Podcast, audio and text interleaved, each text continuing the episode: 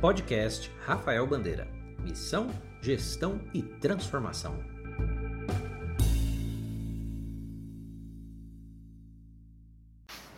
Olá pessoal, tudo bem?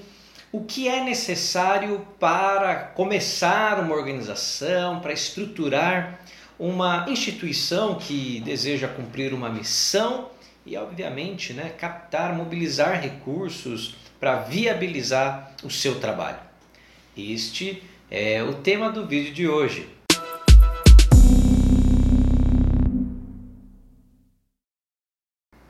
Pessoal, vocês já me conhecem, eu sou Rafael Bandeira, professor, consultor e escritor na área de captação de recursos. E eu queria falar hoje sobre esse tema, inclusive foi uma das perguntas enviadas aqui no canal, né? Como iniciar uma organização, como formalizar uma organização.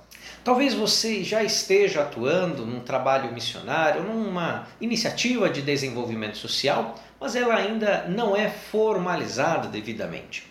De fato, isso não impede você de fazer um trabalho, né, de implementar um trabalho de transformação social, mas certamente vai limitar as suas estratégias de captação de recursos. Afinal, muitas das fontes e estratégias de recurso são orientadas para né, trabalhos devidamente formalizados e eu vou falar, dar alguns exemplos aqui nesse vídeo. Mas como você pode formalizar né, criar a sua organização, criar e formalizar o seu movimento, seja ele movimento social, movimento missionário. Isso é muito importante. Eu recomendaria que você pensasse nisso, se de fato né, é o momento, é, vocês estão com esse de fato grau de certeza maturidade e partir para esse outro nível que certamente vai potencializar o seu trabalho.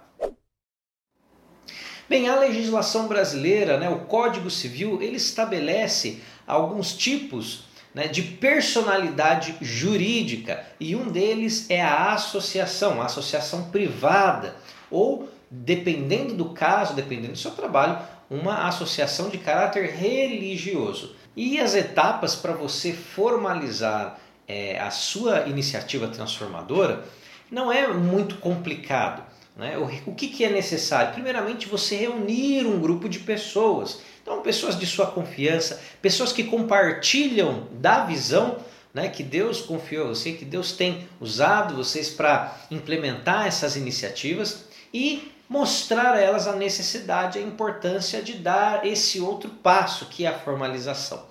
Bem, depois que você reunir esse grupo de pessoas, defina os papéis da diretoria. Você vai precisar, no mínimo, de um presidente, de um vice-presidente, de um secretário, de um tesoureiro e é recomendável que você tenha três pessoas no seu conselho fiscal. Depois disso, você vai precisar elaborar o estatuto social da sua organização. É, hoje você encontra modelos na internet que dão é, modelos gerais que já contemplam as exigências do Código Civil, mas eu recomendo que você converse com um advogado de sua confiança, que você mostre, né, que você convide também essa pessoa para participar de todas as etapas da formalização da sua instituição. Em seguida, vocês vão organizar uma ata, que normalmente é a ata de fundação e a ata de eleição e posse desses diretores, dos fundadores da organização a qual você deseja constituir. Depois disso, você certamente vai precisar procurar um cartório para registrar esses documentos e em seguida você vai solicitar a, a, o registro né, junto à Receita Federal, obtendo o CNPJ.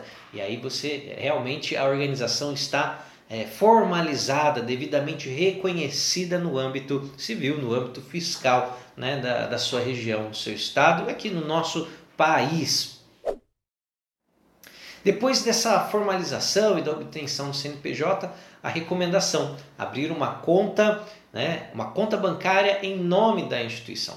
Esse é um talvez o final dessa primeira etapa da formalização. Perceba que é, são algumas etapas detalhadas, né? Você tem um processo mais documental, cartorial, enfim, um processo junto à Receita Federal, mas que vai permitir com que é, é um grande passo para a formalização e um outro nível de atuação em captação de recursos. Por que eu digo isso?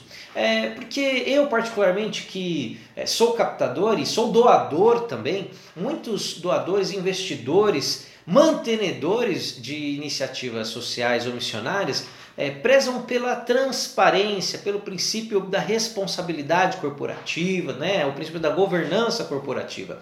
E quando você tem a, a, sua organização devidamente constituída, a diretoria né, devidamente constituída, um, uma conta bancária não sua, mas da instituição, isso certamente traz mais segurança, mais tranquilidade transparência para quem deseja apoiar o seu trabalho.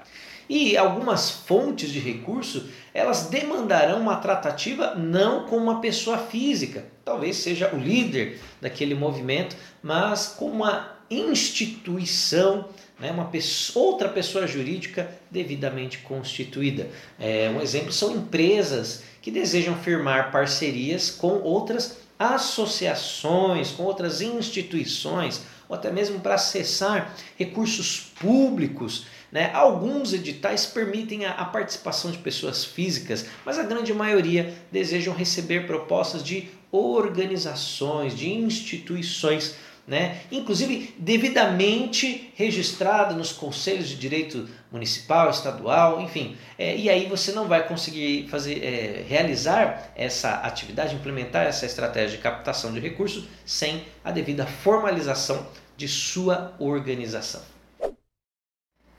A formalização da instituição permitirá também a, a uma melhor gestão dos recursos financeiros, separando né, aquilo que é gasto pessoal, aquilo que é investimento pessoal, patrimônio pessoal do líder, daquele movimento, daquela iniciativa, e o que é de fato pertence à pessoa jurídica a, da instituição. Isso ajuda, traz mais transparência, traz mais segurança para quem deseja apoiar um trabalho. Sem falar né, na, no, no critério de organização, de planejamento. Uma organização bem estruturada, bem planejada, com a sua visão né, definida e a sua missão bem elaborada, ela certamente fomenta né, o desejo de que pessoas cada vez mais conheçam o trabalho e apoiem essa iniciativa transformadora. Bem, eu espero que essas orientações ajudem você na reflexão né, e nesse próximo passo, que é organizar, instituir devidamente o seu trabalho formalmente. Né? E qualquer dúvida, recomendo sim que você converse, procure o seu advogado, o seu contador, que eles são profissionais devidamente habilitados para tratar sobre este procedimento. Que Deus abençoe, um forte abraço. Obrigado por ouvir este episódio do podcast. Saiba mais em rafaelbandeira.com.